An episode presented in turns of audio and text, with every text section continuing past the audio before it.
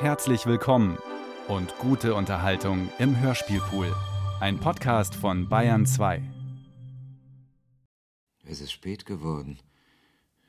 Wir haben uns sozusagen verschlafen. Jetzt bin ich doch noch aufgewacht. Ich möchte nur wissen, welcher Tag und welches Jahr es sein mag. Aha. Frühjahr 1973. Mein Gott, das ist doch gar nicht der richtige Ort. Als ich zuletzt hellwach war, ist das doch in diesem Turm in Canovio gewesen. Im nördlichsten Italien, nahe der südlichen Grenze der Schweiz. Ein sonderbar turmförmiges, dreistöckiges Haus. Ganz oben die Schlafzimmer. Im Zwischengeschoss ein Wohnzimmer und eine kleine Bibliothek, in der immerzu verputzt von der Decke auf die Schreibmaschine fiel. Frühjahr 1970. Die Schneestürme tobten durch Nordeuropa. Eine matte, milde Frühlingssonne schien auf die Südseite des Alpenkamms. Ich weiß noch, dass ich oft in einem kleinen Café nahe am Lago Maggiore zu Mittag aß. Ein Ofen aus solidem Gusseisen stand mitten im Raum und murmelte auf seinen vier gusseisernen Beinen vor sich hin.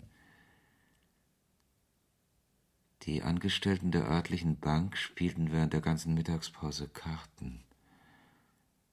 Es gab eine sehr gute Vorspeise – Sie bestand aus irgendwelchen kleinen marinierten Fischen. Aber da war auch noch etwas anderes. Etwas von der Zeit. Und das man nicht verzweifeln darf. Jetzt bin ich doch noch aufgewacht. Schlaftrunken und gähnend schaue ich aus meinem Katafalk hervor. Wir haben uns sozusagen verschlafen. Eben noch war Vorfrühling 1970 und jetzt soll plötzlich Februar 1973 sein. So etwas wirft eine Menge Probleme auf. Spinnweben bedecken mein Gesicht. Das mumifizierende Harz dringt tief in meine Adern ein. Mein Herz ist ein altes, dünnes, sprödes und bräunliches Blatt unter den Mumienbinden. Ich schlafe unter schweren Kalksteindeckeln. Auf meinem Epitaph ruht in schönem Marmor mein Bild mit Krone und Zepter. Die Schulklassen gehen flüsternd vorbei.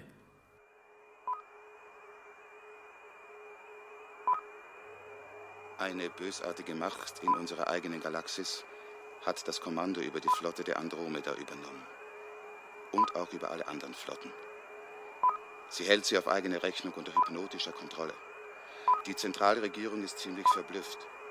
Sie hat um einen kurzen Bericht gebeten. Aber woher stammt dieses seltsame Signal? Wir haben diesem Problem eine ganze Menge Aufmerksamkeit gewidmet. Wenn Sie sich den Lageplan anschauen wollen, dann sehen Sie ungefähr hier?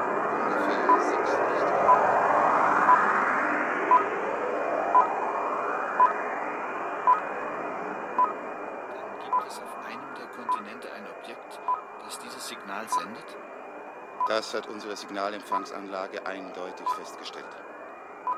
Was ist das für ein Objekt?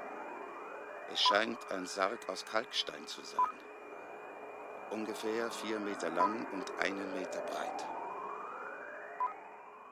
Ich bin das vertrocknete Skelett von König Sigismund.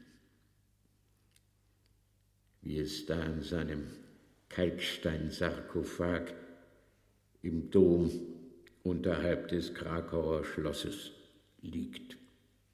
Es ist spät geworden. Februar 1973 in Berlin. Das Zimmer hat vier weiße Wände, weiß gekalkt, nicht tapeziert. Ein großer weißer Tisch mit einer Eternitplatte, ein großes Bücherregal, in dem die Reihe der Bücher wie eine Art Pilzvegetation wächst, um ein oder zwei Dezimeter pro Woche. Ich muss schon monatelang hier gewesen sein, ohne es zu merken. Ich muss hier mit irgendetwas eifrig beschäftigt gewesen sein. Aber Gott weiß womit. Alles trägt die Spuren des Arbeitszimmers eines emsigen und geschäftigen Menschen. Alles trägt Spuren von Leben. Aber dennoch. Jetzt bin ich doch noch aufgewacht. Schlaftrunken und gähnend schaue ich aus meinem Katafalk hervor. Ich stehe wie ein ausgesperrter Untermieter vor meiner Erzählung und frage mich, wie ich um Gottes Willen hineinkommen soll. Fangen wir noch einmal an. Geben wir nicht auf. Die Malerin Laura G. war gestern bei mir. Auf dem Kunstmarkt hat sie keinen Namen, da sie ihre Bilder immer verkaufen muss, bevor sie es zu einer Ausstellung bringt. Sie sind über die ganze Welt verstreut. Jetzt arbeitet sie seit acht Monaten an Daphnes Verwandlung.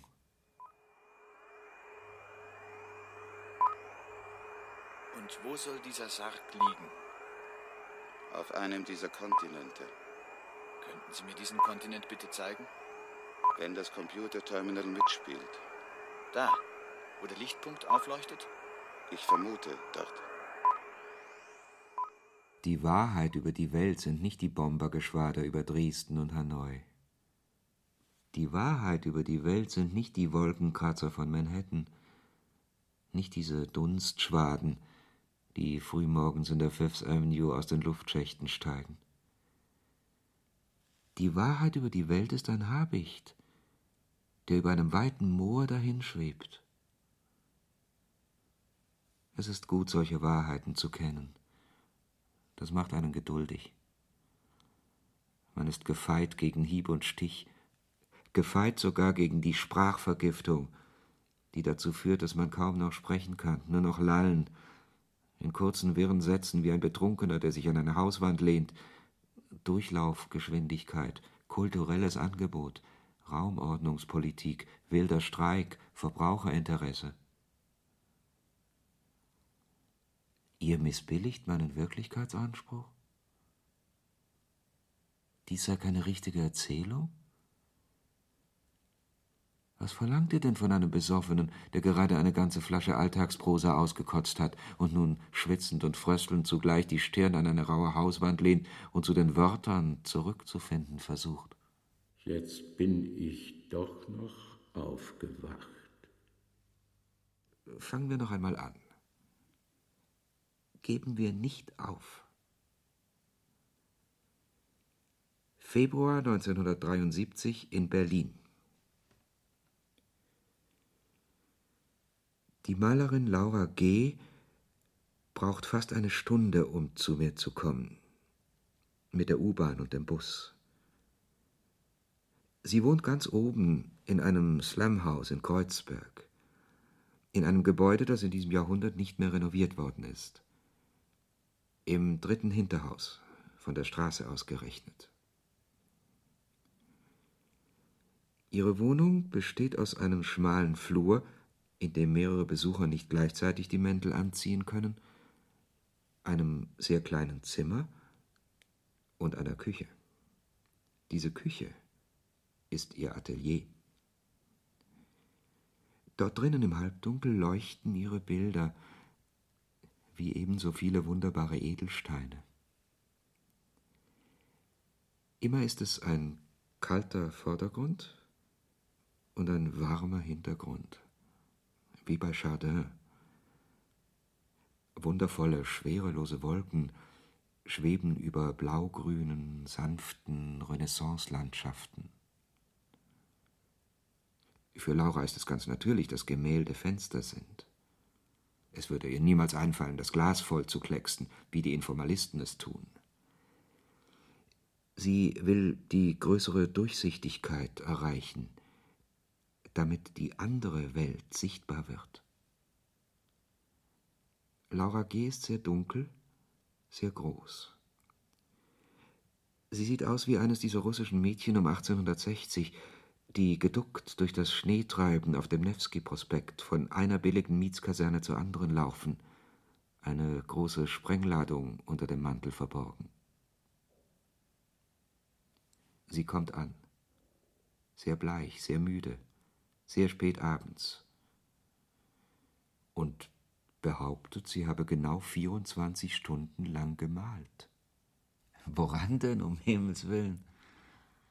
An der Unterseite der Wolke. Unter allen Künstlern, die ich kenne, bist du die Einzige, die nach Vollkommenheit strebt. Weil Vollkommenheit ein erreichbares Ziel ist. Wenn du einen Pakt mit dem Teufel schließen könntest, bei dem es darum geht, dass er deine Seele bekommt und du dafür die Vollkommenheit, würdest du ihn unterschreiben? Auf der Stelle. Aber du müsstest dafür sorgen, dass du ein paar Zusatzklauseln bekommst. Eine für den Ruhm, eine für den Reichtum. Mindestens 30 Millionen Mark und eine Produktivitätsklausel. Drei Bilder pro Tag. Frisch wie Äpfel. Für den Teufel ist es ein Klacks. Ihm geht es um meine Seele. Und äh, was macht er damit? Vielleicht brät er sie in Öl? Ich glaube, er macht einen intelligenteren Gebrauch davon. Gott scheint sich für alle Seelen zu interessieren, ohne Unterschied. Das deutet auf eine eher industrielle Art der Verwertung. Der Teufel ist ein viel größerer Feinschmecker. Genau genommen ist es ungeheuer schmeichelhaft, von ihm besucht zu werden. Es sind nur ganz bestimmte Seelen, die ihn interessieren. Das lässt auf eine andere Art der Verwertung schließen. Gott hat noch niemandem künstlerische Vollendung, Macht, Reichtum und Ehre versprochen, um dafür eine Seele einzutauschen. Vielleicht liegt es daran, dass wir nicht geschäftstüchtig genug waren. Wir sind seit Jahrtausenden hereingelegt worden.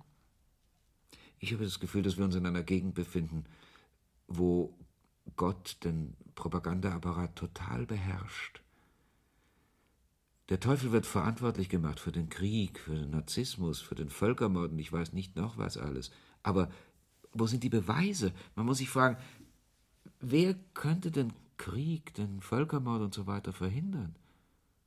In wessen Interesse liegt es, dass wir glauben, der Teufel sei für alles verantwortlich? Und die Verhältnisse in der Hölle? Haben wir den geringsten Beweis dafür, dass es dort wirklich so aussieht, wie man behauptet? Jede Beschreibung, die mir bekannt ist, stammt von der anderen Seite. Die einfachsten quellenkritischen Regeln sagen, dass man so nicht vorgehen darf. Man muss fragen, für wen ist die Hölle eine Hölle? Für wen bedeutet sie eine Verbesserung? Was wissen wir über die Slums im Himmel? Psst, nicht so laut. Bei solchen Fragen haben die Winde wirklich Ohren.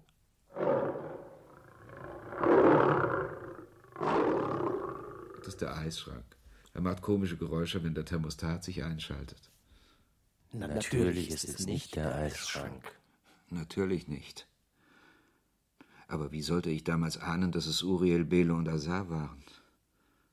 Mir fiel nur auf, dass mich Laura mit ihren großen dunklen Augen anschaute. Sie waren dunkler und unergründlicher, als ich sie je gesehen hatte. Ich durchbrach das Unbehagen, das plötzlich eingetreten war, und sagte, man sollte eine Studiendelegation in die Hölle schicken. Wenn sie zurückkommt, kann sie ein hervorragendes Reportagenbuch herausgeben.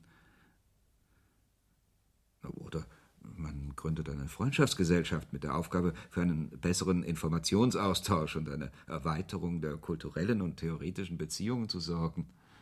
Du vergisst, dass es eine solche Freundschaftsgesellschaft gegeben hat. Die ganze Renaissance war davon erfüllt. Ihren Mitgliedern ist es nicht sehr gut ergangen. Sie wurden unter Foltern verhört, sie wurden auf Scheiterhaufen verbrannt, nach peinlichen Verhören. Du überraschst mich manchmal. Es gibt Augenblicke, in denen ich glaube, dass du keine ganz alltägliche Person bist.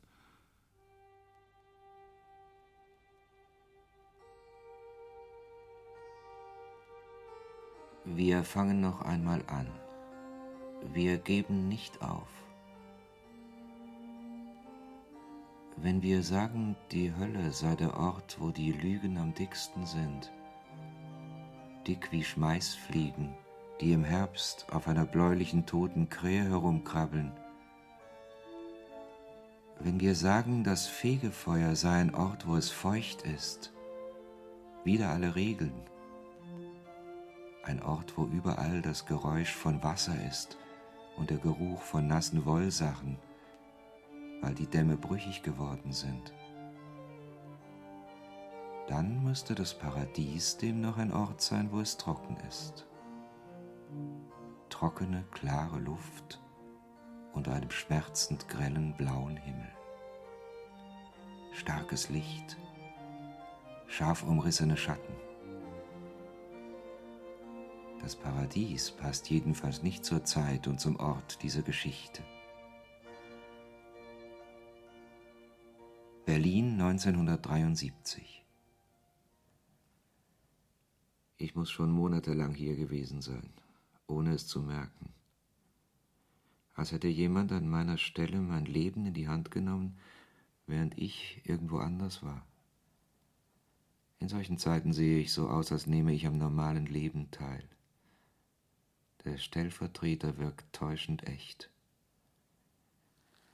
Er kann zum Beispiel einen polemischen Artikel gegen König Sigismund III. von Polen schreiben denn in solchen Zeiten bin ich so wirklich wie das vertrocknete Skelett von König Sigismund, wie es da in seinem Kalksteinsarkophag im Dom unterhalb des Krakauer Schlosses liegt.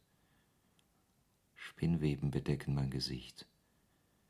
Das mumifizierende Harz dringt tief in meine Adern ein. Mein Herz ist ein altes, dünnes, sprödes und bräunliches Blatt unter den Mumienbinden. Ich schlafe unter schweren Kalksteindeckeln. Auf meinem Epitaph ruht in schönem Marmor mein Bild mit Krone und Zepter. Die Schulklassen gehen flüsternd vorbei. Oder er reist zu Kongressen.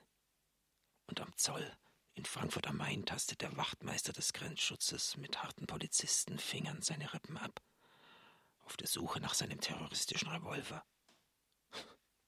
und er ahnt nicht, dass seine Finger Rippen abtasten, unter denen seit dem 17. Jahrhundert kein Herz mehr geschlagen hat, dass unter dem Rollkragenpullover ein paar braune, vertrocknete Skelettreste sind, die in einem Grab in Krakau ruhen. Schieben wir den Marmordeckel mit dem Alten beiseite. Es ist schwer, aber es geht. Jetzt bin ich doch noch aufgewacht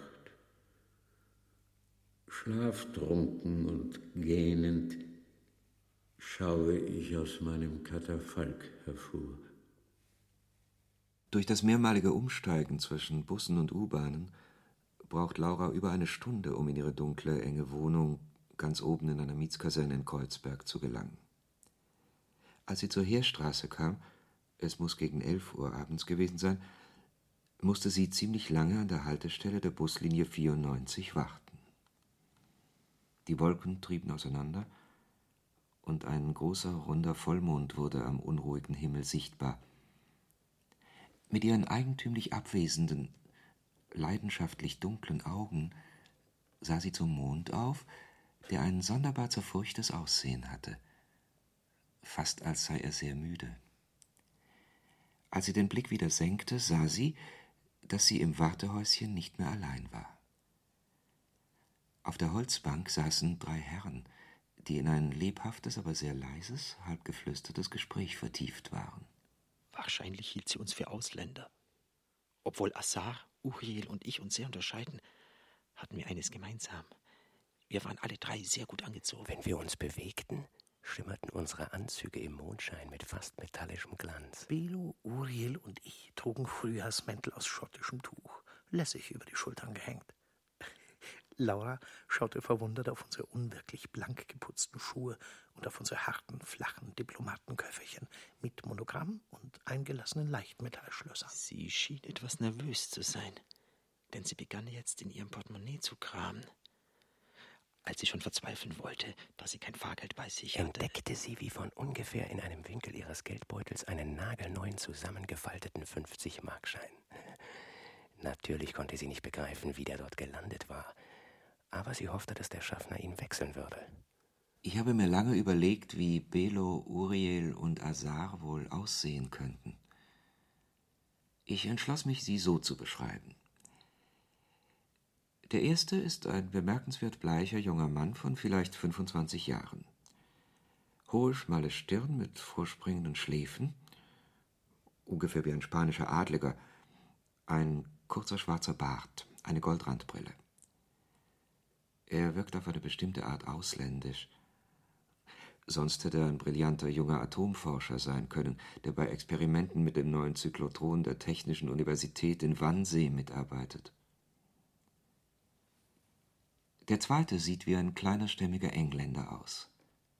Etwa in der Art von Kirk Douglas, mit rotem Haar, einem kräftigen, vorspringenden Kinn, ganz hellblauen Augen und einem kurzen roten Spitzbart.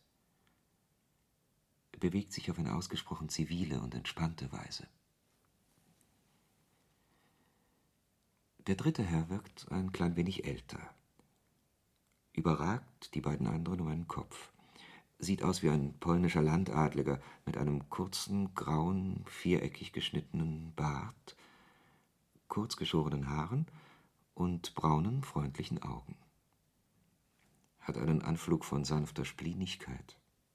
Hätte Aufsichtsratsvorsitzender eines mächtigen Dollarkonzerns sein können. Aber dafür wirkt er eigentlich zu lebendig und zu geistreich. Als der 94er kam, ließen wir Laura den Vortritt. Sie stieg die Treppen des Doppeldeckers hinauf und setzte sich auf einen der vorderen Plätze. Bis auf ein verliebtes junges Paar und einen Herrn in Lederjacke mit sehr großen Ohren, die ihm ein seltsam hundeähnliches Aussehen verliehen, war sie praktisch allein da oben. Sie hatte etwas Sorge wegen ihres 50-Markscheins. Ein Busschaffner in Ankara, Stockholm oder Damaskus steht im Dienst der Öffentlichkeit. Ein Berliner Busschaffner ist etwas ganz anderes. Er ist ein Kommandant. Die Passagiere sind ein zwielichtiges Gesindel, das er in Zucht halten muss. Wie dem, der mit größerem Geld als mit einem Zehn-Markschein ankommt. Entweder Sie bezahlen Ihr Fahrgeld ordnungsgemäß oder Sie fliehen bei der nächsten Haltestelle raus. Ein 50-Markschein zählt zu den gebräuchlichen Zahlungsmitteln. Der größte Schein, den ich wechsle, ist ein Zehner. Das steht in den Vorschriften. Ich lasse mich nicht provozieren. Vielleicht ist irgendjemand im Bus, der mir wechseln könnte. Lassen Sie mich doch los, ich gehe ja schon von selbst. Raus mit Ihnen. Mademoiselle, belästigt Sie dieser Mann? Nun geschah etwas äußerst Seltsames. Der Schaffner war plötzlich spurlos verschwunden. Dafür flatterte ein verängstigter Spatz im ganzen Obergeschoss des Busses herum, schlug verzweifelt mit den Flügeln gegen die Fenster und erschreckte den Mann in Lederjacke und das verliebte Pärchen. Mademoiselle, was wünschen Sie, dass ich mit ihm mache? Wir müssen ihn hinauslassen. Natürlich. Der arme Vogel kann einem leid tun. Lange nachdem sie am Theodor-Heuss-Platz umgestiegen war und schon längst in der U-Bahn saß, dachte Laura an diesen Vorfall. Und sie vermisste die drei Ausländer ein wenig, die mit dem Bus weitergefahren waren. Da sah sie die drei am Ende des Wagens sitzen, ordentlich aufgereiht. Das kann doch nicht wahr sein dachte Laura. Als sie ihr Mietshaus betrat und schließlich hoch oben unterm Dach vor ihrer Wohnungstür stand und Licht durch das Schlüsselloch fallen sah, ahnte sie die Zusammenhänge und empfand kein Erstaunen mehr, sondern nur Ruhe, eine eisige Ruhe. Der ausländische Herr, der wie ein englischer Offizier aussah, saß in der Sofaecke. Er blätterte lässig in einer Kunstzeitschrift. Aus der engen Küche, die ihr als Atelier diente, hörte man nur den Wasserhahn tropfen. Vor der Staffelei, auf der Daphnes Verwandlung nach der Arbeit des Tages ruhte, standen die beiden anderen. Seht ihr, ich habe es gesagt. Eine wunderbare Künstlerin. Eine wahre Meisterin. Sie arbeitet nach der Art der Van Eycks, mit einer graugrünen Imprimitur aus Eieröltempera und Bienenwachs. Ist es wirklich eine Imprimitur? Nur wenn ich es sage. Ihr verlangt doch nicht, dass ich an diesem wundervollen Kunstwerk herumkratze, um es euch zu beweisen. Ich will Sie nicht stören. Schon gar nicht in meinem Atelier. Aber verdammt nochmal, natürlich habe ich eine Eierölimprimitur verwendet. Allerdings nicht, wie Sie glauben, auf der Basis von Bienenwachs, sondern mit einem etwas komplizierteren Malmittel, nach eigenem Rezept. Mein Kompliment. Aber erlauben Sie, dass wir uns vorstellen. Ich möchte vorschlagen, dass Sie mich Belo nennen. Das tun alle meine Freunde. Und dies sind Herr Uriel und Herr Azar. Wir bilden, könnte man sagen, eine Freundschaftsdelegation. Ich habe längst verstanden. Das Abkommen habe ich mir so ähnlich gedacht wie das mit Picasso. Drei Bilder pro Tag, ein Alter von 90 Jahren, 50 Millionen Dollar, davon drei Millionen Vorschuss am Tag nach Vertragsabschluss, ein Atelier in Dahlem. Sie werden verstehen, dass ich diese enge Küche wirklich sehr satt habe. Und dann dachte ich noch an eine kleine Zusatzklausel. Ich denke, wir sollten gleich Nägel mit Köpfen machen und den Betrag auf, sagen wir, 200 Millionen Dollar erhöhen. Oder sagen wir gleich auf 250. Und was war das mit dieser Zusatzklausel? Ich möchte wenigstens für 24 Stunden meines Lebens ein anderer Mensch sein. Aber warum denn? Weil ich auf diese Weise mehr über die Geschichte und über mein eigenes Leben lernen könnte als durch irgendetwas anderes. Ein komplizierter Wunsch. Sagen Sie, haben Sie vielleicht ein Glas kalte Milch im Eisschrank? Endlich beginnt ihr zu verstehen, worauf ich hinaus will. Der Autor öffnet dem schaudernden bürgerlichen Leser die Tür einen Spalt breit, lässt ihn mit erhöhtem Puls, keuchendem Atem und hochgezogenen Augenbrauen durchs Schlüsselloch gucken. Der Autor ist ein Verräter. Er verliert wie alle Verräter ein bestimmtes Prestige, aber dafür gewinnt er natürlich sofort ein anderes. Das des Schamanen, des Zauberers.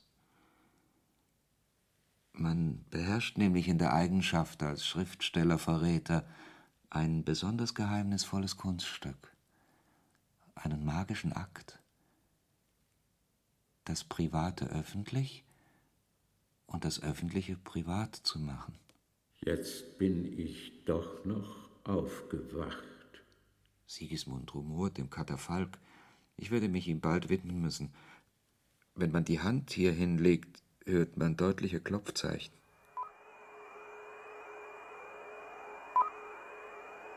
Was ist das für ein Objekt? Die Oberseite zeigt das Abbild eines männlichen Primaten mit behaartem Gesicht. In seinen vorderen Extremitäten hält das Bildnis zwei nicht identifizierbare Gegenstände. Der eine ist ein Stab und der andere eine Kugel. Die Hypothese, dass es sich um Sendeantennen handeln könnte, hat sich nicht bestätigt. König Sigismund III. von Polen wurde im Jahr 1632 in einem Sarkophag im Krakauer Dom neben dem Wawelschloss begraben. Verzeihung, ich kann Ihnen nicht ganz folgen. Ich habe sein Grab einmal besichtigt. Er war ein Individuum. Die neunmal Klugen stellen in den Zeitungen die Frage, wozu wir eigentlich die Kunst bräuchten. Wozu brauchen wir die Kunst? Eine Trompetenphrase bei Strawinski, ein unendlich dissonanter Akkord bei Gesualdo, eine lachende Bläserpassage bei Berlioz, der Zopf der Simonetta Vespucci auf Botticellis Porträt. Ja, mein Gott, wozu brauchen wir die Schönheit? Um daran erinnert zu werden, wer wir sind, natürlich. Um uns an die Kindheit zu erinnern. Um uns an den blinden, klugen Hunger der Kindheit zu erinnern, wir selbst zu sein. Oh Gott, welcher Idiot ist bloß als erster auf die Idee gekommen, es sei das Höchste im Leben, sich für ein Kollektiv zu opfern. In seiner langen Geschichte hat Europa eine einzige intellektuelle Tugend besessen, und die besteht darin, dass seine Philosophen Schriftsteller, Maler und Komponisten uns immer wieder daran erinnert haben, dass wir Individuen sind.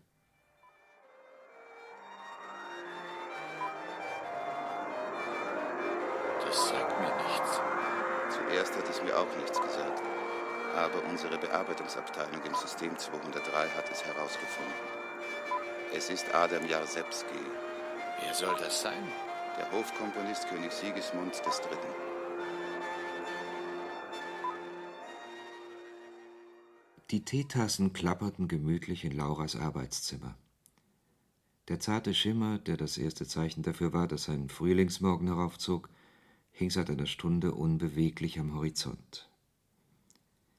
Die Herren Belo, Uriel und Azar saßen in einer Reihe auf dem Sofa unter dem Bücherbord, wohlerzogen wie junge Diplomaten aus einem Entwicklungsland, die zu einer Cocktailparty in Bonn eingeladen sind, und schauten die Malerin verliebt an. War sie während der letzten halben Stunde nicht schöner geworden? Liebe Laura, ich glaube, dass all die kleineren Punkte sich ganz leicht erledigen lassen. Ein Atelier im Grunewald, etwa 10 Millionen Dollar in Bar, den Rest in monatlichen Raten als Indexlohn, Weltruhm und schließlich die künstlerische Vollendung, die jedoch eine sehr viel schwierigere Sache ist. Eigentlich ist es nur eine von deinen Klauseln, die mir Sorgen macht. Dass du nämlich unbedingt für 24 Stunden ein anderer Mensch sein willst zu einem von dir selbst gewählten Zeitpunkt. Weißt du, einem normalen Vertrag entspricht das nicht. Aber Belo, du hast meine Gründe gehört. Ich habe großes Verständnis dafür. Aber dein Wunsch stellt unsere Möglichkeiten auf eine außerordentliche Probe. Denk an den Preis. Du bekommst dafür meine Seele, meine unsterbliche Seele, auf unbegrenzte Zeit. Du bist eine wundervolle Malerin. Und es wird die Zeit kommen, wo eine kleine Silberstiftzeichnung von dir bei Sotheby's in London für 50.000 Mark weggeht. Aber weißt du, deine Erfahrungen sind trotz alledem begrenzt. Natürlich. Du sprichst davon, dass wir deine unsterbliche Seele dafür bekommen werden.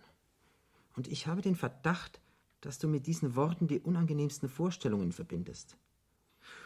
Ohne dir dessen bewusst zu sein, benutzt du eine Sprache, die ganz und gar von Hass durchdrungen ist von einem abgrundtiefen Hass auf uns, auf unser Gesellschaftssystem, auf unsere Lebensform, auf alles, was wir darstellen. Du sprichst davon, dass wir deine unsterbliche Seele dafür bekommen werden. Was heißt wir? Genau. Und was heißt bekommen? Ich kann mir schon denken, welche Vorstellungen du damit verbindest. Riesige Meere aus kochendem Schwefel, blutiger Regen, echsenhafte Monster, die dir schrecklich schamlose Angebote machen – Eidechsen mit Menschenkörpern, die darauf bestehen, dir mit ihren rauen Zungen die edelsten Körperteile zu lecken. Belo, versuche bitte deine Fantasie zu zügeln. Siehst du denn nicht, dass sie ganz bleich ist? Verzeihung. Ich wollte nur ein paar Kostproben geben, um deutlich zu machen, welche abscheuliche Propagandalügen man über uns verbreitet hat. Kann man sich wirklich darauf verlassen, dass es Lügen sind? Denk nur an Hieronymus Bosch und Peter Bruegel und. Liebe Laura, lass mich ein für alle Mal feststellen, dass das alles Lüge ist. Eine dreckige, genial gesteuerte, hartnäckige, systematische Lügenpropaganda. Es muss dir doch wohl klar sein, dass dieselben Personen, die diese Lügen verbreitet haben, nicht davor zurückschreckten, Hunderte von jungen Frauen wie dich auf dem Scheiterhaufen zu verbrennen, Katharer zu pfählen, Wiedertäufer im Fluss zu ertränken. Von solchen Personen kannst du keine korrekten Angaben über eine fremde Welt erwarten. Ich verspreche dir, von Schwefelseen kann keine Rede sein. Und es gibt auch niemand, der darauf aus wäre, deine Seele zu bekommen. Es geht nicht um solche Dinge, sondern es handelt sich vielmehr darum, gewisse Begabungen heranzuziehen, die uns in Zukunft nützlich sein können und die für unendliche Zeit bei uns leben und arbeiten können. Wir sind in unserer Auswahl etwas elitär. Und das liegt daran, dass wir niemals ein solches Interesse an einer Massenwirkung gehabt haben wie gewisse andere Leute. Wir sind ein mächtiges Reich. Die Art, wie wir die Dinge organisieren, unser gesamtes System, unterscheidet sich etwas von dem hiesigen, aber von Schwefelseen kann wirklich keine Rede sein. Höchstens mal in einem entlegenen Naturpark und dann nur als Ziel für Touristenausflüge. Was uns interessiert, ist deine Arbeit, deine Begabung, liebe Laura, nichts anderes. Und das bedeutet, verstehst du, dass der Preis, den du bezahlst, gar nicht so hoch ist, wie du es dir jetzt einbildest irregeführt durch eine jahrtausendelange Gräuelpropaganda. Ich verstehe. Aber wie kann ich wissen, dass ihr die Wahrheit sagt? Man pflegt dem Wort ehrenhafter Männer zu vertrauen. Wie Uriel gerade gesagt hat, ist der Preis, den du bezahlst, gar nicht so furchtbar hoch, wie du glaubst. Und daher scheint mir die Sache mit einer ungewöhnlichen Zusatzklausel doch ein wenig überzogen. Ich finde ehrlich gesagt, du solltest jetzt zugreifen und darauf verzichten, den Preis unnötig in die Höhe zu treiben. In diesem Moment fiel Laura etwas auf. Es war heller geworden im Zimmer. Der rote Schimmer am Horizont hatte sich merklich verstärkt, das Ticken der Uhr war wieder deutlich zu hören. Und plötzlich war es halb vier. Oder du begleitest uns für eine Woche und bildest dir selbst ein Urteil über die Verhältnisse, bevor wir einen Vertrag schließen. Meint ihr, es soll jetzt sofort losgehen? So schnell wie möglich. Wir müssen fort sein, bevor die Sonne aufgeht. Ein frühlingshafter Nebelschleier lag in jenen Tagen über Berlin. Schwere, klebrige Kastanienzweige streiften über die Dächer der Doppeldeckerbusse. Die Luft war feucht und schwer von Düften und voller Unruhe. Die Mampelstube am Kurfürstendamm stellte die Tische und Stühle ihres Gartenlokals auf. Immer mehr hübsche Mädchen in langen Jeans waren auf den Straßen zu sehen. Ein alter Droschkengaul fiel mitten im Verkehr am Tempelhofer Damm tot um. Ein Spatz saß auf seinem Kopf, als die Polizei in einem Streifenwagen kam, um zu sehen, was mit dem Kadaver geschehen sollte. Im U-Bahn-Netz gab es in diesem Frühjahr zwischen dem Ernst-Reuter-Platz und dem Heidelberger Platz eine sehr große unterirdische Baustelle. Wenn man in der Bahn daran vorbeifuhr, sah man, dass der Tunnel sich plötzlich zu einem riesigen Gewölbe erweiterte, in dem gewaltige Eisenträger von plötzlich aufflackernden Feuerflammen beleuchtet wurden. Jugoslawische und türkische Gastarbeiter kletterten in diesem verwirrenden Raum ohne klare Dimensionen herum. Schwere Kranwagen schwenkten die großen Träger an ihrem Platz, und ein fürchterlicher Lärm von Bohrmaschinen, Pumpen und Raupenschleppern hallte durch die mächtigen Gewölbe, in denen es stark nach heißem Metall und frisch gegossenem Beton roch. Ein scharfer Geruch, fast wie nach Krieg oder Naturkatastrophen, dachte Laura, als die Bahn, die erste U-Bahn dieses Morgens, plötzlich an dieser Stelle stehen blieb.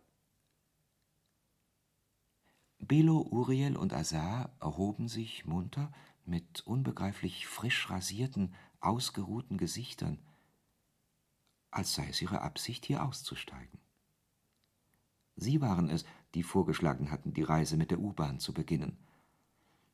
Und bei diesem Vorschlag war Laura in eines ihrer seltenen, offenen, direkten Gelächter ausgebrochen, weil das so haargenau mit den Vorstellungen übereinstimmte, die sie sich von der ganzen Reise gemacht hatte.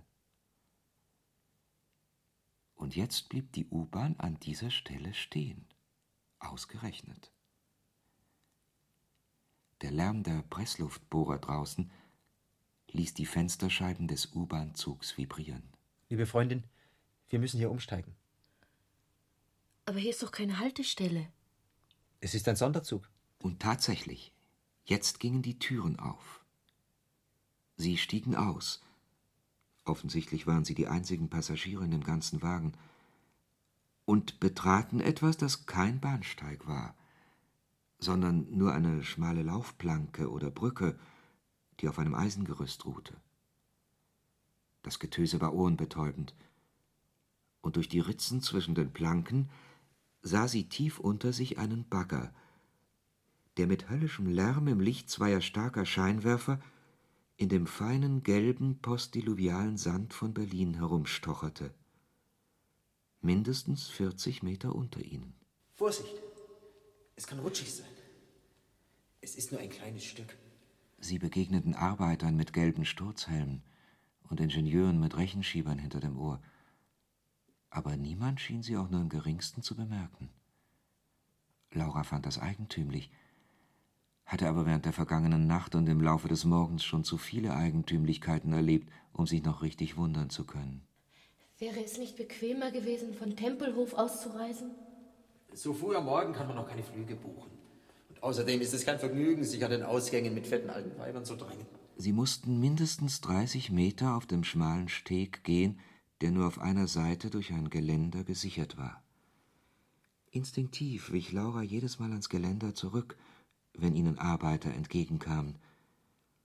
Mein Gott, wie können es die Leute nur aushalten, in einer so abscheulichen Umgebung zu arbeiten, dachte sie und warf einen erschrockenen Blick auf die kleinen, kurzbeinigen, stämmigen Türken mit ihren Schnurrbärten und ihrem gelben Ölzeug, denen sie immerzu begegneten oder die ihnen entgegenkamen, riesige Schraubenschlüssel in den Händen. Am Ende des Laufstegs war ein Eisengitter. Davor eine Art Schutztür, mit Maschendraht überzogen. Belo drückte auf einen gelben Knopf, der am Rahmen angebracht war. Plötzlich bewegte sich etwas. Und Laura begriff, dass das, worauf sie hier warteten, ganz einfach ein Aufzug war. Ein großer Lastenaufzug mit Türen aus einer Gitterkonstruktion, von einfachem Maschendraht geschützt. Einer von diesen Aufzügen, die gebraucht werden, um Arbeiter und Material zu den tiefer gelegenen Ebenen zu transportieren. Das Schutznetz vor ihnen glitt an seinen Drahtseilen auf, und sie betraten den Aufzug. Er sinkt sehr schnell. Wenn du nicht absolut schwindelfrei bist, rate ich dir, mich an der Hand zu halten. Oh, lieber Gott, lass es wenigstens schnell gehen. Nicht ohne eine gewisse Dankbarkeit umklammerte sie die dargebotene Hand, die sehr heiß war. Fast wie eine Dusche, die so warm aus der Leitung kommt, dass man sich daran zu verbrühen droht. Und sie hatte das seltsame Gefühl, sie würde mit jedem Augenblick heißer. Lieber Gott, lass es wenigstens schnell gehen. Aber zunächst fuhr der Aufzug genauso langsam wie jeder gewöhnliche Lastenaufzug. Sie durchquerten die einzelnen Ebenen der riesigen U-Bahn-Baustelle. Erstaunte Arbeiter mit Schubkarren und Eisenträgern auf kleinen Wagen standen hier und da wartend am Aufzug. Geduldig sahen sie ihn vorübergleiten. Als er die unterste Ebene passierte, stutzten die türkischen Arbeiter. Sie schienen ihn etwas nachzurufen, aber sie konnten es über dem Lärm der Gesteinsbohrmaschinen nicht verstehen. Und jetzt sauste der Aufzug los. Innerhalb von wenigen Sekunden beschleunigte er kolossal. Und Laura bekam ein Gefühl, wie es so ähnlich die Astronauten haben müssen, wenn ihre riesigen Raketen von Cap Kennedy abheben nur mit dem Unterschied, dass es hier zweifellos abwärts ging. Aber was heißt schon aufwärts und abwärts? Ist das Sternbild des Schwans über uns oder unter uns? Wir befinden uns jetzt in dem, was wir den geschichtslosen Zustand zu nennen pflegen. Hier finden sich alle Ereignisse, die nicht verwirklicht worden sind. Hier hat Hannibal die Schlacht bei Cannae verloren. Europa ist voll von Pagoden mit kleinen glasklaren Messingglocken. Die große Mutter Kybele wird in allen Hauptstädten Europas verehrt. Mit Drachen verzierte Ballons schweben über den Wäldern. Und in Schweden spricht man den dänischen Dialekt einer semitischen Sprache, die keine Möglichkeit hatte, sich zu entwickeln. Hier hat Thomas Münzer den Bauernkrieg in Thüringen gewonnen. Die sozialen Revolutionen in Europa haben vor 1600 stattgefunden. Hier blühen in einer reifen, befreiten, etwas langweiligen Welt nicht die Künste, sondern die Selbstständigkeit die Güte, die sanfte Fürsorge aller Menschen zueinander. In diesem Europa gibt es keine Großstädte, keine Industrien, keine Autobahnen, keine türkischen Gastarbeiter, dafür Leinenwebereien, Zeppeline, weite grüne Täler voll von reichen Dörfern, solide Universitäten, die auf nützliches Wissen ausgerichtet sind. Ich sehe nichts.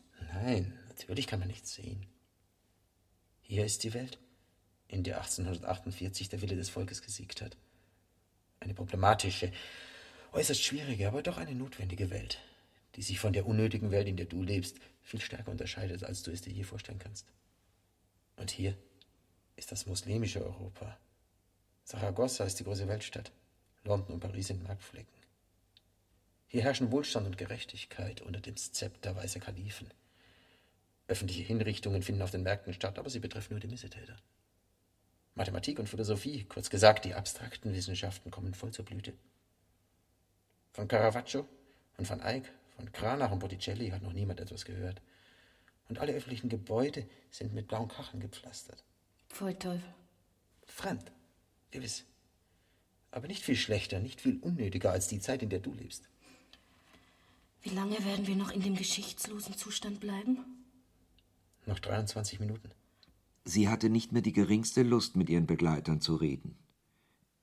Die Sympathie oder sagen wir besser das wohlwollende Interesse, das besonders Belo in der vergangenen Nacht in ihr geweckt hatte, war verflogen.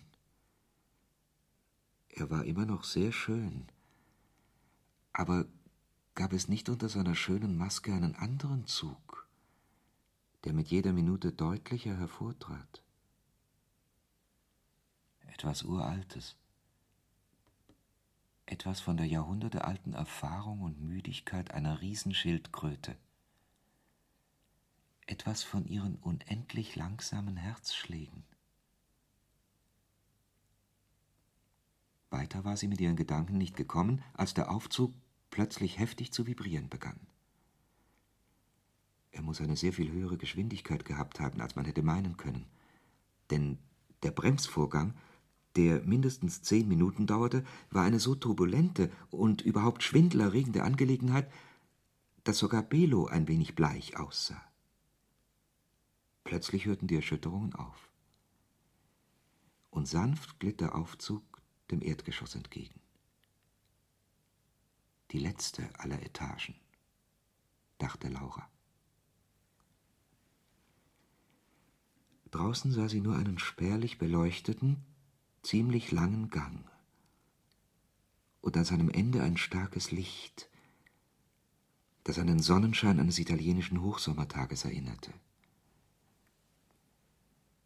Belo hielt ihr höflich die Tür auf. Mit einer großen Willensanstrengung öffnete sie die Augen. Sie war auf alles gefasst gewesen. Nur darauf nicht.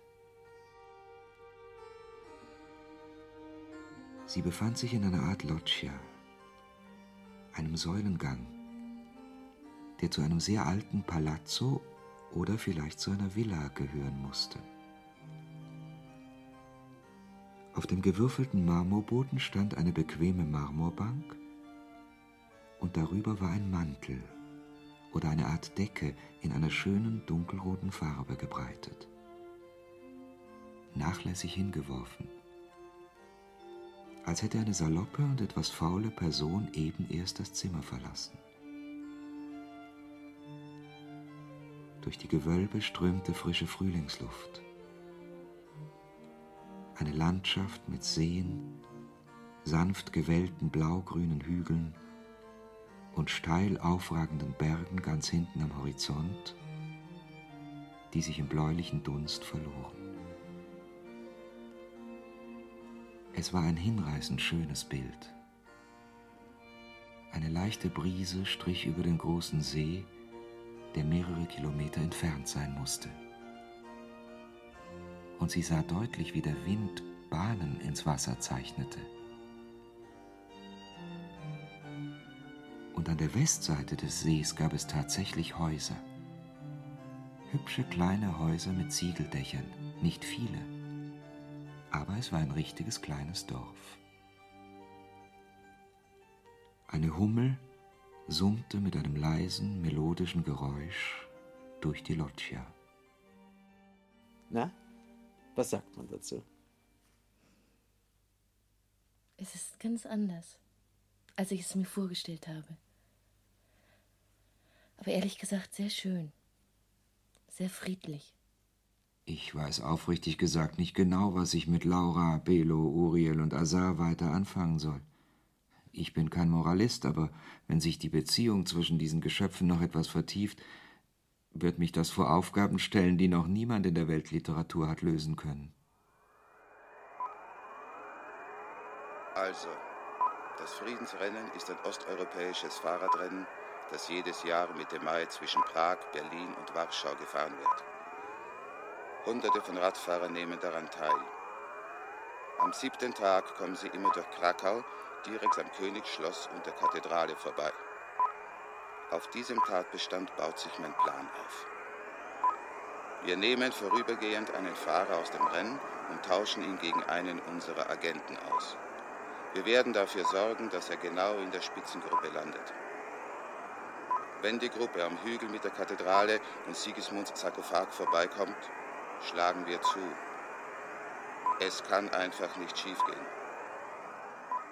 Wenige Tage nachdem das Friedensrennen in Krakau gelaufen war, verbreitete sich ein sonderbares Gerücht in der Stadt. Witold Gork, der nach der offiziellen Version wenige hundert Meter vor dem Ziel wegen einer Sehnenzerrung aufgeben musste, habe sich in Wirklichkeit auf der Schlussstrecke verfahren und sei statt zum Ziel in einem Wahnsinnstempo den Hügel hinaufgespurtet. Dieses Gerücht konnte eindeutig dementiert werden.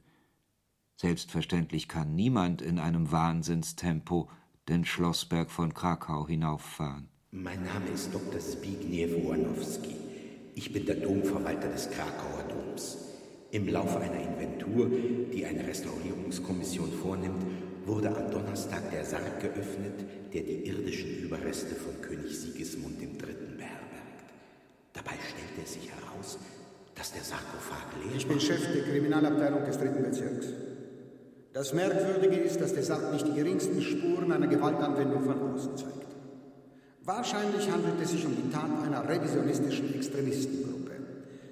Wir haben gute Aussichten, den Tätern bald auf die Spur. Ich bin Leiter des Universitätslabors für die Restaurierung sakraler Kunstwerke. Glücklicherweise haben die Täter den Sarkophag, ein Meisterwerk barocker Bildhauerkunst, nicht im geringsten beschädigt. Die Spuren sind tatsächlich so unauffindbar, dass man meinen könnte, der Sarkophag sei von innen geöffnet worden. Okay, immer mit der Ruhe, Jungs. Nicht schießen. Er kommt jetzt offenbar freiwillig raus. Nur ruhig. Ihr könnt wieder sichern, Jungs. Hoch die Visiere. Knöpft die kugelsicheren Westen auf. Achtung, Gewehr bei Fuß. Her mit der Feldküche und den Handschellen. Er kommt jetzt freiwillig raus. Okay. Ich komme raus. An der alten Schleuse in Fährmannsbo hört man das Wasser überall. Es ist ein uralter Kanal, schon Anfang des 18. Jahrhunderts gebaut, zerstört und zerfallen, dann wieder neu aufgebaut. Zurzeit ist er in Gebrauch. Im Sommer fahren Touristenboote durch die mächtigen, hohen, kupfergrünen Schleusentore, die in riesigen, in schweren schwarzen Stein eingelassenen Eisenkrampen hängen.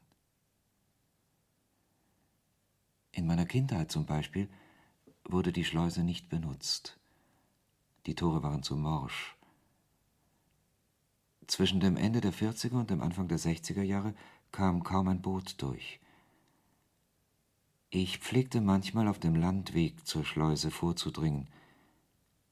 Durch das kompakte Grün, durch das Reisig mit all den Kreuzottern, das hohe Gras unter den großen Bäumen entlang, bis zu der Stelle, wo der Fluss sich teilt in einen kanalisierten und einen unkanalisierten Arm, mit riesigen schwarzen Steinen, um die das Wasser herumstrudelt. Mich dort auf einen großen, abgeschliffenen Steinpoller zu setzen, das Wasser ringsherum zu hören und zu sehen, wie es schwarze Strudel bildet und wie ein humusduftender Schaum sich wie eine Art Schlagsahne auf die oberste Treppenstufe legt. Ich meine die Treppe, die zur Schleuse hinunterführt, der Weg, den die Schiffer früher gingen. Da pflegte ich zu sitzen, stundenlang, mit oder ohne Angel, und in die schwarzen Strudel hinunterzustarren, mit schwarzen vierzehnjährigen Augen, und mich zu fragen, was zum Teufel man eigentlich von mir erwartete, dass ich in dieser Welt noch tun oder ausrichten solle. Okay, Leute, immer mit der Ruhe, er kommt jetzt raus. Gerade jetzt kann man doch allmählich erkennen, verdammt nochmal, wie die Erzählung enden könnte. Doch sonnenklar, oder nicht?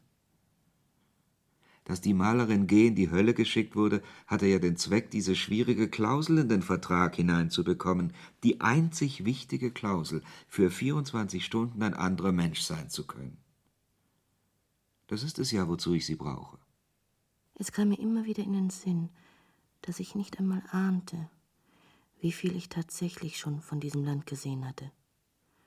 Oder wie repräsentativ die Gegend war, die ich ein paar Tage lang in einem uralten Burg besichtigt hatte.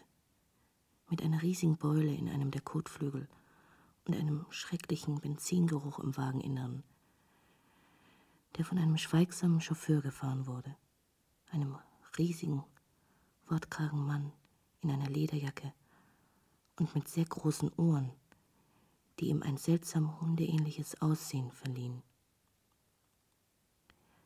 Ich hatte nicht das Gefühl, wirklich mit der Bevölkerung ins Gespräch zu kommen.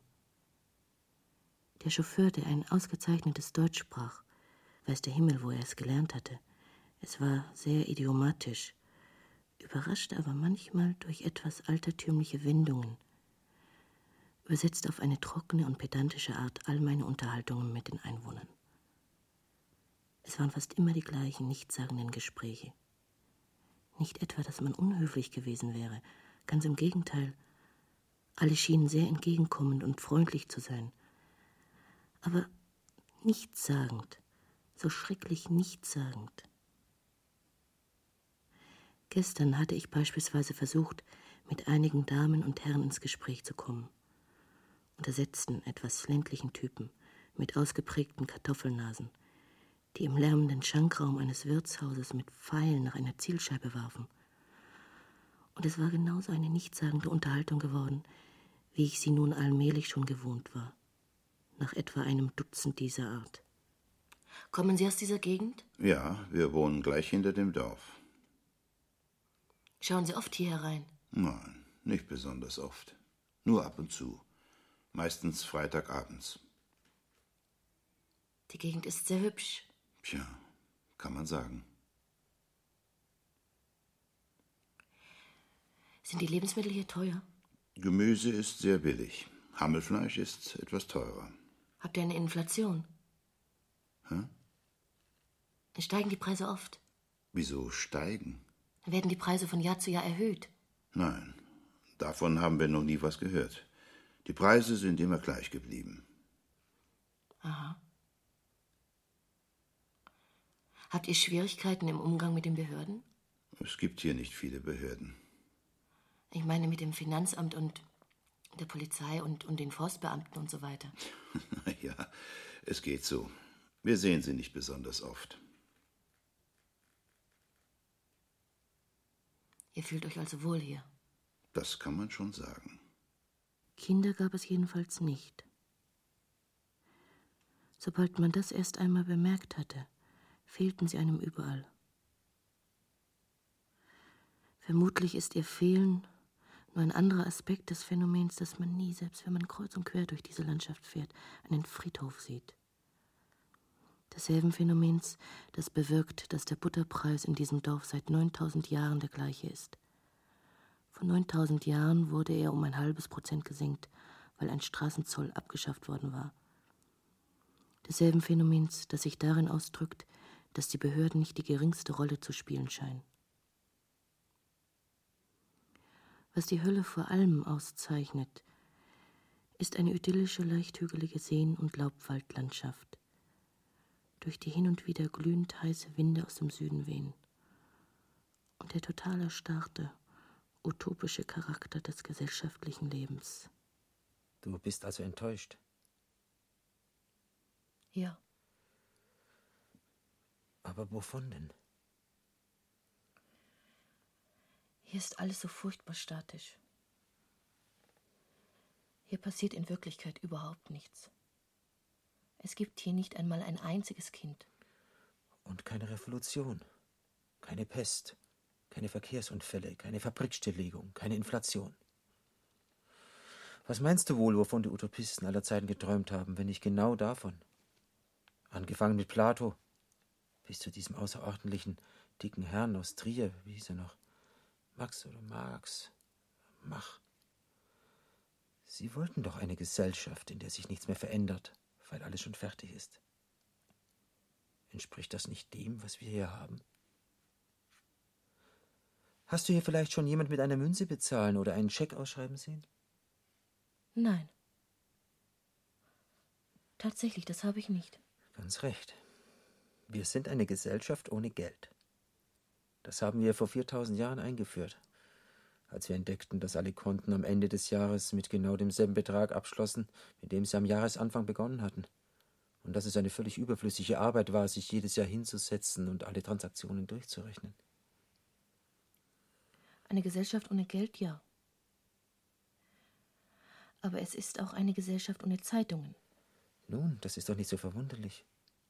Wir haben keine Kriege mehr, keine Streiks, keine Schlägereien und Mordfälle, keine Firmenschließungen, von denen man berichten könnte. Wozu bräuchten wir dann die Zeitungen? Zu philosophischen Diskussionen? Aber wir haben ja keine philosophischen Probleme. Philosophische Probleme kann es ja nur dann geben, wenn die Leute etwas haben, das sie beunruhigt. Aber was sollte sie hier schon beunruhigen? Dass sie sich so langweilen. Glaube mir, liebe Freundin, ich will wirklich nicht naseweis sein, aber glaube mir, du bist keineswegs typisch für die Menschen im Allgemeinen. Du bist eine typische, unruhige europäische Intellektuelle. Du fühlst dich unwohl, wenn du nichts hast, worüber du dir Sorgen machen kannst. Wenn es beim Frühstück nichts über eine neue Militärjunta in Chile zu lesen gibt, gegen die du abends auf dem Kurfürstendamm demonstrieren kannst, kriegst du ganz einfach eine schlechte Verdauung. Wenn du das Dasein nicht als einen Kampf mit undurchdringlichen Rätseln empfinden kannst, findest du nicht die richtige Lasur für dein letztes Bild. Was die Menschen im Allgemeinen haben wollen, ist ganz einfach Ruhe. Frieden und Ruhe.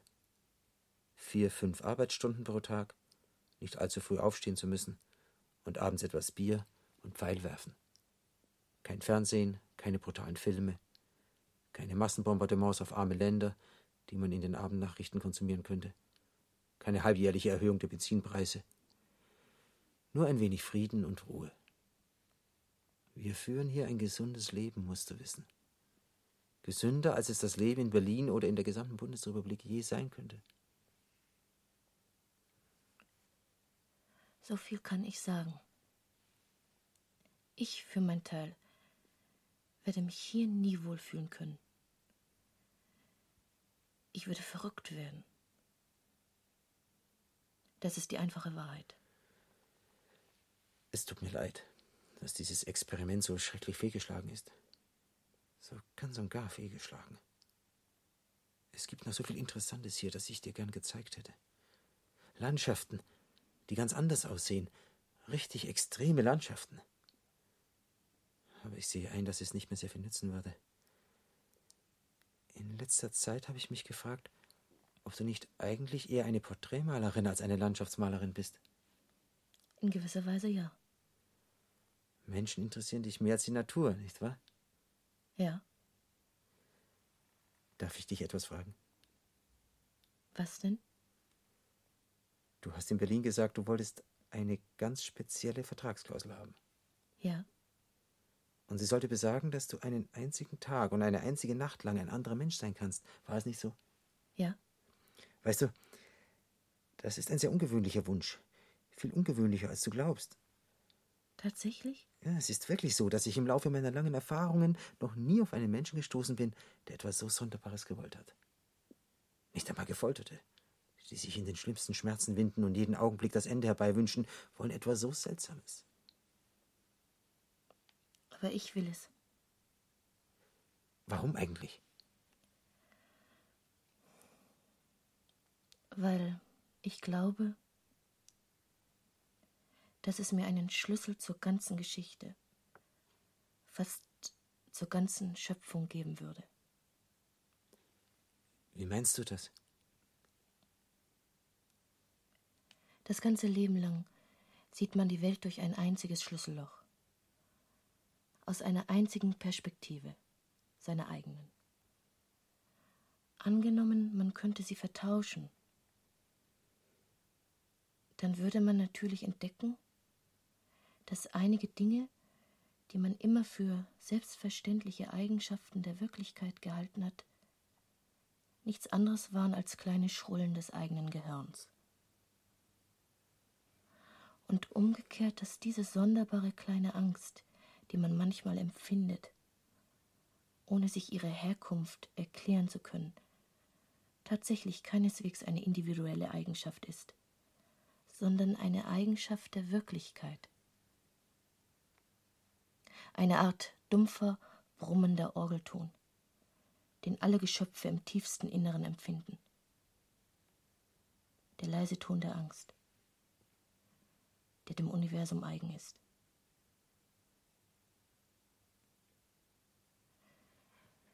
Nach diesem Tag würde man sich ja frei fühlen. Man würde endlich die Geschichte begreifen. Verstehst du das nicht? Du bist ein Teufelsmädchen. Neulich auf dem Kudamm stand ich unter einer Gruppe von Leuten, die einem Flötenspieler zuhörten. Plötzlich wird mir bewusst, dass ich schon seit einer Weile einen jungen Mann angeschaut habe und dass wir uns ganz gedankenverloren gegrüßt haben. Erst als dieser junge Mann, mager, dunkelhaarig, mit großen, klugen, etwas ironischen Augen wieder im Gewühl verschwunden ist, fällt mir etwas ein, das mich meinen Verstand fester in den Griff nehmen lässt, während ich meine Schläfen hart mit den Fingerknöcheln massiere. Der junge Mann, den ich vor einer Sekunde gesehen habe, ist mir völlig unbekannt. Ich habe ihn noch nie zuvor gesehen. Und trotzdem könnte ich schwören, dass ich ihn gegrüßt habe, weil ich ihn kannte weil ich ihn sehr gut kenne. Der junge Mann in der hübschen Lederjacke mit diesen großen, klugen Augen ist niemand anders als die Malerin Laura G. Niemand anders als Laura. Dieser hübsche junge Mann überquerte wenig später den Alexanderplatz. Er ging ruhig, offenbar vor sich hin pfeifend, auf die riesigen neuen Hochhäuser an der Fischerinsel zu aber unter der Lederjacke.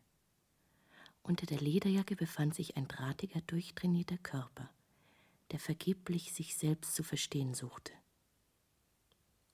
Ich hatte in den ersten Stunden das gleiche Gefühl, wie wenn man einen Aufzug betritt und überraschend feststellt, dass alle Knöpfe mit japanischen oder arabischen Buchstaben beschriftet sind. Ganz schön machte mir dieses sonderbare Ding zu schaffen, das sich gerade im linken Hosenbein meiner Cord-Jeans befand. Es hatte einen eigentümlichen Hang, ein Eigenleben zu führen, und es strahlte eine ständige, keineswegs unangenehme Unruhe aus. Es schien immerzu irgendwas zu wollen, es schien immerzu mit mir zu reden. Ich hätte nie gedacht, dass es sich so anfühlen würde. Was mich vor allem beunruhigte und immer wieder dazu brachte, mich selbst am Kragen zu nehmen, um nicht in Panik zu geraten, war etwas ganz anderes. Es war diese eigentümliche Angst vor dem Fremden, dieselbe Angst, die wir manchmal empfinden können, wenn es in der U-Bahn sehr eng ist und alle plötzlich verstummen, weil die Bahn irgendwo mitten auf der Strecke stehen bleibt. Dieselbe lustvolle, merkwürdige Angst, dieses Grauen, wer bin ich? Und in das Grauen gemischt die wildeste Lust, weit in die Nacht hinauszufahren. Die Hochhäuser auf der Fischerinsel haben die kompliziertesten Aufzüge von ganz Ostberlin. Ich war schon seit Jahren nicht mehr hier gewesen. All diese Häuser waren mir völlig neu. Sie mussten irgendwann im Herbst oder Winter 1970, 71 gebaut worden sein. Margret war meine Kindheitsfreundin. Ich erinnerte mich, wie sie auf den Tanzabenden im Gymnasium gewesen war. Ein sehr blasses Mädchen, immer in etwas zu kurzen schwarzen Kleidern mit außergewöhnlich großen blauen Augen. Und jetzt wohnte sie hier. Wir hatten ein wenig Kontakt gehalten in all den Jahren. Margret hatte in Ostberlin geheiratet und war schon wieder geschieden. Jetzt stand sie in ihrer Wohnungstür und schaute erstaunt den jungen Mann in der Lederjacke an. Plötzlich lächelte sie. Sie sind ein Bruder von Laura der Malerin, nicht wahr? Kommen Sie doch rein. Du hast dich in all den Jahren kaum verändert. Du bist immer noch sehr schön. Ich begriff, dass es das war, was ich schon immer gewollt hatte. Ich hängte meine Lederjacke über einen Stuhl und setzte mich. Unter meinem schwarzen Rollkragenpullover zeichneten sich leicht die kräftigen Schultermuskeln ab. Ich war zweifellos ein ziemlich schöner Mann. Darf ich Ihnen vielleicht einen Wodka anbieten? Es war eine sehr hübsche, sehr ordentliche Wohnung. Ein Transistorradio stand in einem gläsernen Regal. Bücher drängten sich an den Wänden. Das Radio berichtete von großartigen Produktionssteigerungen in der Fahrradindustrie. Honecker hatte den neuen Schriftstellerkongress eröffnet. Auf der Uhr war es Viertel nach vier. Das sanfte Winterlicht dämmerte allmählich in einen frühen Winterabend hinüber. In den Häusern am Alexanderplatz gingen nach und nach die Lichter an. Und siehe da, jetzt fielen die ersten zögernden Schneeflocken des Winters 1973 auf die Deutsche Demokratische Republik. Das ist es, was ich gewollt habe. Das ist es, was ich schon immer gewollt habe. Eine Spiegelwelt. Eine Spiegelwelt, um zu erkennen, was ein Mensch ist. Immer wärmer, Immer freundlicher erschien mir das Licht hinter den Gardinen, die Margret jetzt zuzog, eine nach der anderen. Nein, ich mache nicht auf, wenn es an der Tür klingelt. Ich fuhr fort in meiner Küche in der Kantstraße, die seit drei Tagen ungespülten Teller von alten Eiresten zu säubern. Jetzt klingelte es zum dritten Mal. Und da ich nicht daran dachte, aufzumachen, begann ein heftiges Klappern am Briefkastenschlitz. Ich ging in die Diele hinaus und schwang drohend das Küchenhandtuch. Schließlich gibt es doch noch Recht und Ordnung, dachte ich. Tatsächlich, die Briefkastenklappe war von außen geöffnet worden. Zwei blaue Augen starrten unverwandt in die Diele hinein. Der schmale Briefkastenschlitz mit den starren blauen Augen erinnerte auf eine so komische Weise an die beiden Augen im Warenzeichen auf den Kakaopackungen der Firma Marabu, dass ich laut loslachen musste. Mach auf! Mach auf zum Teufel! Oh nein! Du sollst dem König die Tür aufmachen! Was für einen verdammten König! Den König! Versuch bloß keine dummen Tricks. Ich mache keine Tricks. Sagt einem König, die Tür bleibt zu. Ärgerlich kehrte ich an meinen Schreibtisch zurück und versuchte ein bisschen zum Arbeiten zu kommen. Kaum hatte ich ein paar Zeilen geschafft, als ich von einem schauerlichen Lärm auf der Kantstraße dermaßen gestört wurde, dass ich das Fenster aufmachen und nachsehen musste, was um Gottes Willen da draußen los war. Nach dem wilden Hupen zu schließen, das von dort unten aufstieg, musste offenbar die ganze Straße blockiert sein. Ich machte das Fenster auf. Der Krach war wirklich ohrenbetäubend. Eine Autoschlange schien sich von meiner Straßenkreuzung praktisch bis zum Savignyplatz zu stauen. Als ich mich lebensgefährlich weit aus dem Fenster lehnte, entdeckte ich, dass die Ursache vor meiner eigenen Haustür stand. Ein riesiger, glänzend schwarzer Buick Oldsmobile mit der Hupe außerhalb der Fahrerkabine und einem in Leder gekleideten Chauffeur war ganz einfach mitten auf der Straße vor meiner Tür stehen geblieben. Vier Motorradpolizisten in weißer Lederkleidung umgaben den Wagen von allen vier Seiten und standen jetzt lässig an ihre Motorräder gelehnt, die Handschuhe auf den Sätteln und eine Zigarette im Mundwinkel, völlig gleichgültig gegenüber dem Höllenlärm hinter ihnen. Von den glänzend schwarzen, blank geputzten Kotflügeln des Oldsmobils ragte zu beiden Seiten eine Standarte auf. Der Wagen führte das mittelalterliche polnische Reichswappen mit seinen charakteristischen Adlern. Ich beschloss so zu tun, als hätte ich mit der ganzen Sache nichts zu schaffen. Eine Minute darauf klingelte es wieder an der Tür. Ich sah ein, dass ich nichts anderes erreichen würde, als eine peinliche Situation noch peinlicher zu machen, wenn ich jetzt nicht aufmachte. Der Herr, der jetzt aus der Tür des Aufzugs trat, in einen eleganten Anzug aus erstklassigem englischen Kammgarn gekleidet, war eher klein als hochgewachsen. Er sah kein bisschen älter aus als sechzig, und bewegte sich mit unbeschreiblicher Würde. Jede Einzelheit, der viereckige weiße Bart, die stark hervortretenden Backenknochen, die großzügig bemessene Nase, alles stimmte haargenau mit den sechs Porträts überein, die im Schloss Gripsholm aufbewahrt werden. Ich machte einen ironisch tiefen Diener. Ohne mich eines Blickes zu würdigen, stolzierte er in mein Wohnzimmer und betrachtete in aller Ruhe die Szene vor dem Fenster. Eine Dampflok mit vielen Güterwagen im Gefolge fuhr gerade über die Eisenbahnbrücke an der Kantstraße. Die Autofahrer hupten da draußen immer noch wie verrückt.